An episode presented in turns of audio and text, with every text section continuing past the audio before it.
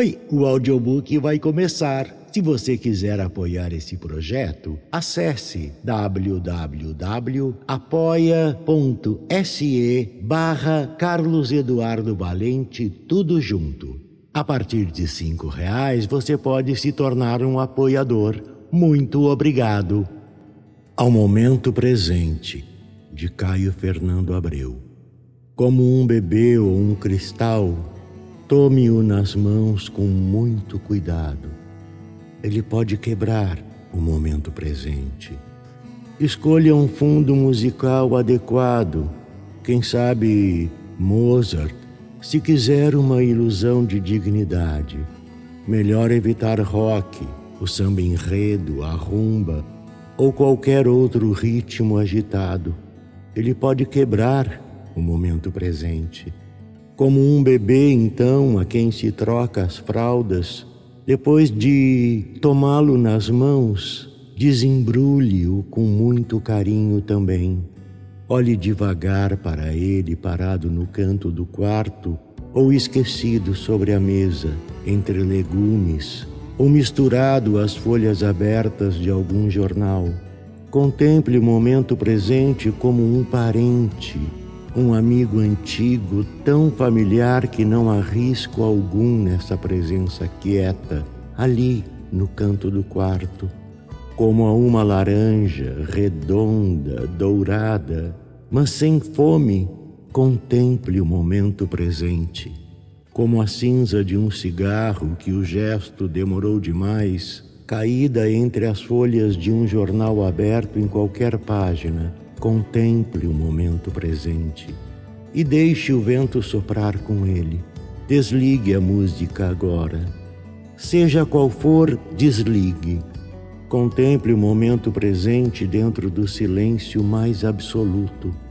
Mesmo fechando todas as janelas, eu sei, é difícil evitar esses ruídos vindos da rua, os alarmes de automóveis que disparam de repente as motos com seus escapamentos abertos, algum avião no céu ou esses rumores desconhecidos que acontecem às vezes dentro das paredes dos apartamentos, principalmente onde habitam as pessoas solitárias.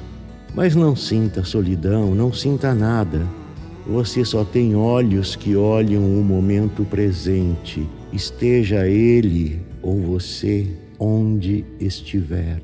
E não dói, não há nada que provoque dor nesse olhar, não há memória também. Você nunca o viu antes. Tenha a forma que tiver, um bebê, um cristal, um diamante, uma faca, uma pera, um postal, um ET, uma moça, um patim. Ele não se parece a nada que você tenha visto antes.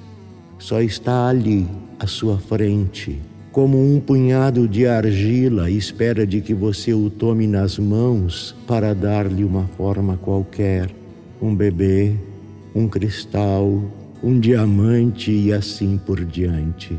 E se você não o fizer, ele se fará por si mesmo o momento presente. Não chore sobre ele. No máximo, no máximo, um suspiro, mas que seja discreto, baixinho, quase inaudível. Não o agarre com voracidade. Cuidado, ele pode quebrar. Não ria dele, por mais ridículo que pareça. Fique todo concentrado nessa falta absoluta de emoção. Não espere nada dele, nenhuma alegria, nenhum incêndio no coração. Ele nada lhe dará o momento presente. Deixe que ele respire como uma coisa viva. Respire você também, como essa coisa viva que você é. Contemple-o de frente, igual aquela personagem de Clarice Lispector, contemplando o búfalo atrás das grades da jaula do jardim zoológico. Você pode estender a mão para ele, tentar uma carícia desinteressada mas será melhor não fazer gesto algum. Ele não reagirá, mesmo todo pulsante ali à sua frente. Respire, respire, conte até dez, até vinte talvez. Daqui a pouco ele vai começar a se transformar em outra coisa o momento presente. Qualquer coisa inteiramente imprevisível. Você não sabe, eu não sei, ele não sabe. Os momentos presentes não têm o controle sobre si mesmos. Se o telefone tocar, atenda. Se a campainha chamar, abra a porta. Quando estiver desocupado outra vez, procure-o novamente com os olhos ele já não estará lá, haverá outro em seu lugar.